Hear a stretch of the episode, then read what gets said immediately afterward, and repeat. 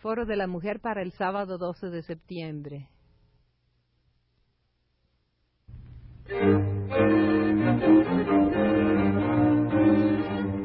Foro de la Mujer. Programa a cargo de Alaide Fopa.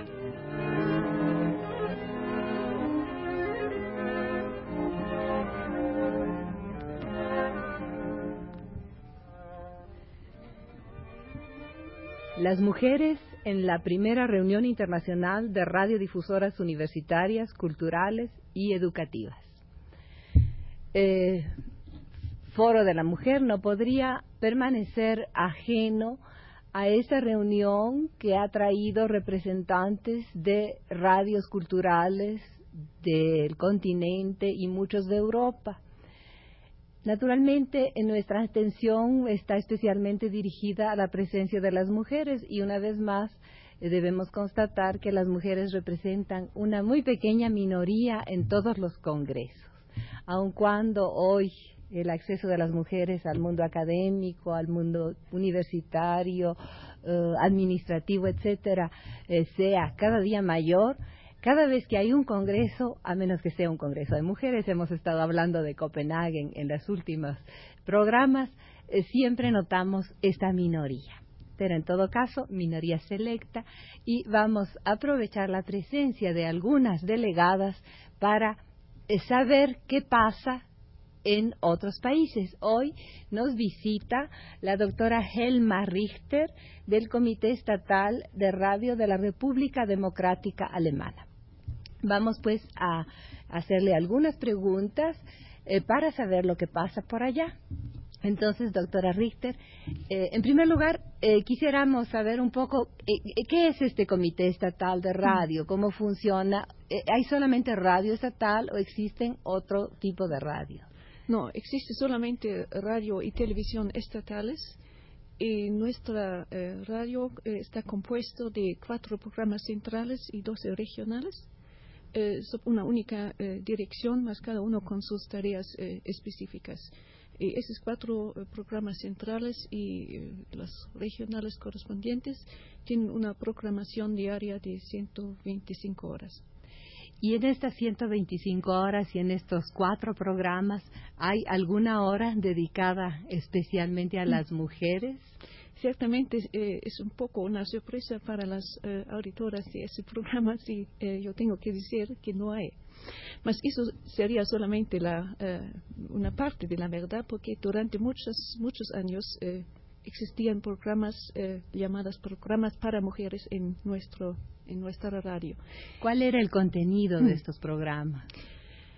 Eh, el contenido de esos programas era muy, muy amplio, yo diría de, asuntos culturales, educativos, eh, de medicina, de ciencia, de eh, la participación de la mujer en, la vida en la sociedad, y hasta naturalmente asuntos interesantes en cuanto al hogar, a los niños, etcétera.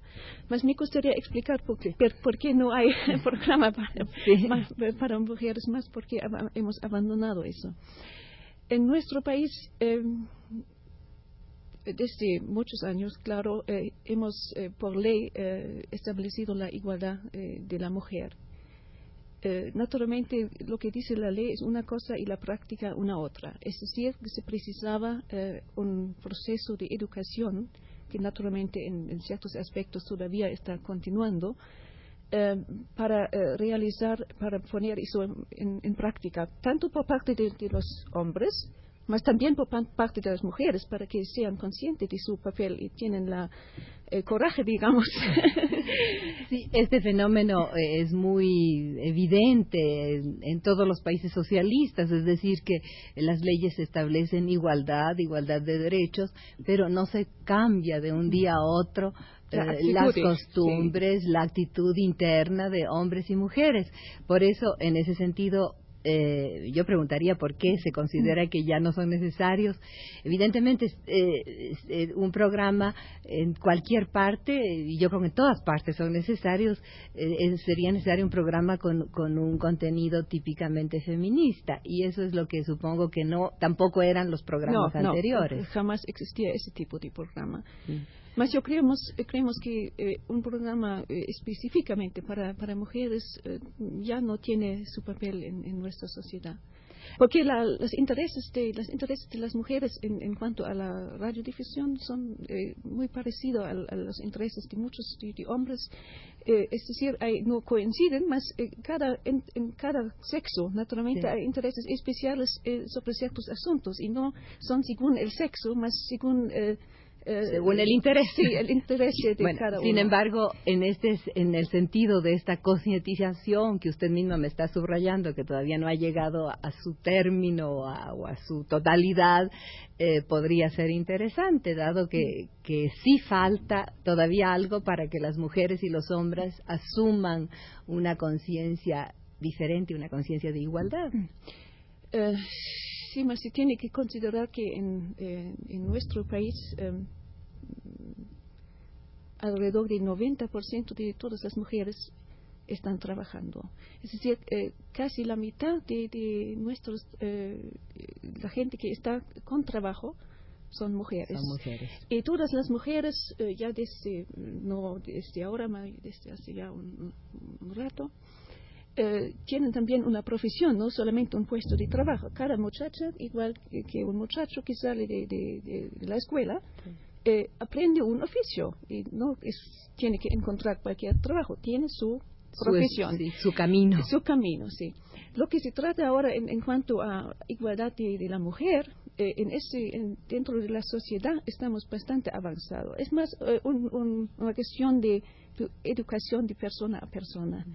en la familia, por ejemplo. Eh, y naturalmente hay problemas que son que no pueden ser resueltos por, por muchos años eh, porque ciertas tareas eh, la, el papel de la mujer con, en con el las, hogar. Eh, no tanto en el hogar porque aquí cuanto si mujer y hombre trabajan eh, tiene que existir una división de trabajo y también entre nuestros jóvenes eso ya se desarrolla muy bien. Eso se Más, realiza, eso la, se la realiza. participación sí. de los hombres en el trabajo sí, del hogar, en, en el en cuanto a niños. la, limpieza, a las eh, compras, a los niños, se puede ver en la mañana los padres que acompañan a sus niños a los jardines infantiles, si ellos, para ellos es más eh, apropiado, o si su trabajo es más cerca que el trabajo de la mujer, etcétera. Más naturalmente, eh, finalmente la mujer tiene los bebés. ¿eh? Bueno, y, es, eh, eh, y, eso es, tiene sus consecuencias también claro. en, es exactamente en los años en que una mujer tiene niños es, es también eh, son los años de, de capacitación eh, ulterior en cuanto a una profesión o de, sí. del avance profesional. Existe, Esos son problemas. Existe también los permisos, eh, como existe en Suecia, que el padre y la madre pueden alternar los permisos eh, para el cuidado del niño recién nacido los primeros meses. No, para el recién nacido no, tal vez si se hace una aplicación eso sería posible, mas eso es es posible en cuanto eh, al permiso si un niño está enfermo. ¿Puede tomarlo tanto la madre como sí, el padre? Sí, sí. Mm. Mas en ese caso se puede notar que todavía eh. no hemos, hemos, logrado todo último porque en muchos lugares los padres que toman ese permiso para cu cuidar de, de, del niño enfermo son pocos y tal vez los colegas lo, lo miran un lo poco miran más. Todo no eso mal, todavía. Bueno, otra pregunta. Eh, ¿En qué medida eh, participan las mujeres justamente en el terreno que nos ocupa ahora, es decir, en la radiodifusión? Mm. Evidentemente aquí tenemos un ejemplo de su presencia. Eh, lástima, naturalmente yo no tengo las, las cifras presentes porque no era preparada para una tal pregunta. Más eh, tenemos muchos eh, periodistas, eh, periodistas que han estudiado en la universidad esa profesión en, en nuestro radio, en todas las redacciones para todos los programas. En el momento yo no puedo pensar en ningún departamento donde no trabajarían mujeres. En, en Podría decirse que la mitad son mujeres, todavía no. Sí, tal vez más, eh, no estoy muy seguro si son, son 40% o, o 49 ¿Y en, o los cargos 51. direct- en los cargos directivos los hay porque Sí, hay también. hay también. Hay también. Más, eh, no en, en un porcentaje eh, igualitario, No, porque claro. eso es, todavía eso es, es eh, un poco difícil. ¿Qué cargo ocupa usted Yo soy jefe de un departamento, ¿Cuál eh, departamento? eh, departamento de América Latina, Ah, eh, bueno. que tiene mm, alrededor de 20 colaboradores. ¿Y mm, eh, transmiten ustedes programas especiales sobre de información sobre lo que pasa en América Latina? En, en parte, sí, más naturalmente en primer plano sobre nuestra propia mm, república. Bueno, pero eh, mm, de América Latina eh, eh, o está dirigido, por ejemplo, a los exiliados, que entiendo que hay Sí, sí, sí, sí. sí. es- Eh, hay un programa en español dirigido a los exiliados latinoamericanos. Ex- exactamente. eh, nos dirigimos eh, primordialmente, eh, no tanto a los exiliados, más eh, a los chilenos dentro de Chile, a los uruguayos dentro de Uruguay. Y, y bueno, ¿y qué capacidad tiene? ¿Tiene un alcance Sí, suficiente sí, para sí, que llegue? Sí, sí. Y el problema de los exiliados, eh, a este respecto también podría hacer una pregunta sobre las mujeres exiliadas, porque parece que representa un problema particular. Hablaba recientemente eh, con, con, una- con las noruegas o las daneses, donde parece que hay un problema de las mujeres latinoamericanas exiliadas y que no se adaptan fácilmente al medio. ¿Qué, qué podríamos decir de, de mm, Alemania democrática en ese sentido? Yo creo que nosotros, mm, por parte de, de nuestro país y de sus organizaciones, eh, hemos hecho un, un gran esfuerzo para Sí. incorporar eh, a los exiliados, eh, ayudar a ellos en, en- de adaptarse, encontrando también eh, eh, un trabajo para, para que si no se sientan eh, isolados. Sí. Eh, es decir, no es un- un- una ayuda simplemente humana, No. eh, para, para que ellos puedan existir. De eso no se trata. Es, es, es importante que se, sienten, se sienten eh, como personalidad y pueden eh, realizarse. Y Más naturalmente, todo exilio, yo creo, y eso ha probado el exilio alemán durante la época fascista. Muchos alemanes, eh, Claro. por casualidad, eh, han encontrado eh, una patria temporaria En en, América- su, en su en país, Am- exactamente sí. en México. Sí. Todo exilio, me parece, no tengo Es experiencia difícil. pers- personal, Sí. es muy difícil. Pero en general eh, sí hay una adaptación y encuentran trabajo. El problema de la lengua es bastante difícil. Hay, digamos, una capacitación, cursos de capacitación cuando, en cuando este han sentido. llegado, o si con- algunos eh, siguen continuando, eh, eh, la vida en la digamos, empieza con un curso de alemán. Empieza con el curso de alemán. Eh, ¿Cuál es el grupo más amplio de, de exiliados latinoamericanos? Yo creo que son los chilenos. Los chilenos, ¿verdad? Y en general también las mujeres eh, se han incorporado al trabajo en la misma medida, a la vida productiva en la misma medida que los hombres o en menor medida. Eso es para mí difícil de, de- de- de responder, yo no sé exactamente. Porque probablemente o seguramente las latinoamericanas tenían un nivel de preparación inferior al que pueden tener las mujeres alemanas. Sí, más eh, de la sí, misma condición. Sí, más según yo sé, eh, y de, de unas experiencias que yo tenía en ese sector, eh, se ha buscado eh, de encontrar una solución para individual para eh, cada persona. Sí. Eh, es decir, había uh, comités especiales que han buscado métodos y vías de colocar esas personas, incluso si trata, trataba de casos eh, un poco complicados.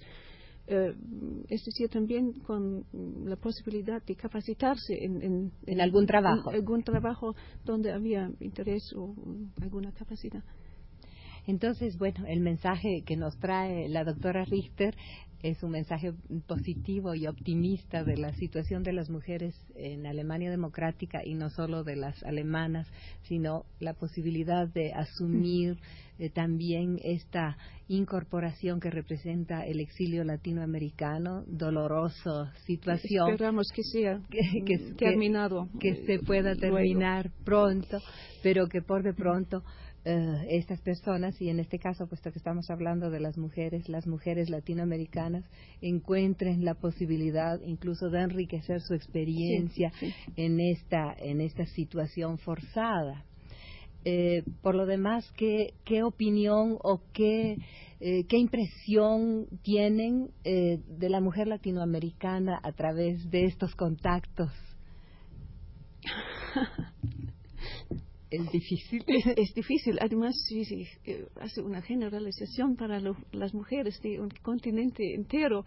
Bueno, pongamos de las chilenas, puesto que ah. representan la mayoría, sin embargo, hay rasgos comunes eh, que nos unen a las latinoamericanas. lógicamente, más, eh, no, lo sé, yo siempre tengo la la actitud que, que si yo voy a conocer a una persona, yo la conozco como persona con sus valores propios, individuales. Em, sí, que son valores universales o eh, humanos, pero también hay ciertos aspectos que caracterizan eh, determinados grupos, ¿verdad? Eh, ¿No sienten mm. ustedes así una gran diferencia en formación, en mentalidad, en actitud de lo que pueden ser las latinoamericanas o las chilenas? O ah, Yo creo que naturalmente a veces se nota un poco más, yo creo que con un poco de esfuerzo de, de ambos lados siempre hay la posibilidad de, entenderse muy muy bien y también también si hay una educación eh, mutuamente por ejemplo en el sector justamente de eh, de la radiodifusión y del departamento latinoamericano no han entrado a trabajar algunas latinoamericanas sí. Sí. Sí. Porque sería lógico aprovechar el conocimiento del idioma para algunas transmisiones. Eran en general em, mujeres que tenían una experiencia anterior en el mismo en periodistas latinoamericanos periodistas latinoamericanas que se han incorporado eh, incluso al, al comité de radio no sí sí entonces sí esto es una prueba más del acercamiento pues eh, yo creo que esta charla eh, es muy interesante y sobre todo es un mensaje optimista, como decía hace un momento. Esperemos, pues, eh, tengamos presente esta posibilidad de incorporación cada día mayor de las mujeres en la vida cotidiana, en la vida pública, en la vida académica, que eh, desde luego en Alemania democrática está en un paso mucho más allá de lo que es todavía en nuestros países. Y le agradecemos mucho a la doctora Richter eh, su charla. Ella ha participado en toda la conferencia y repito, eh, es una de las pocas mujeres que traen la representación en este encuentro internacional de radiodifusoras culturales. Muchas gracias, doctora Richter.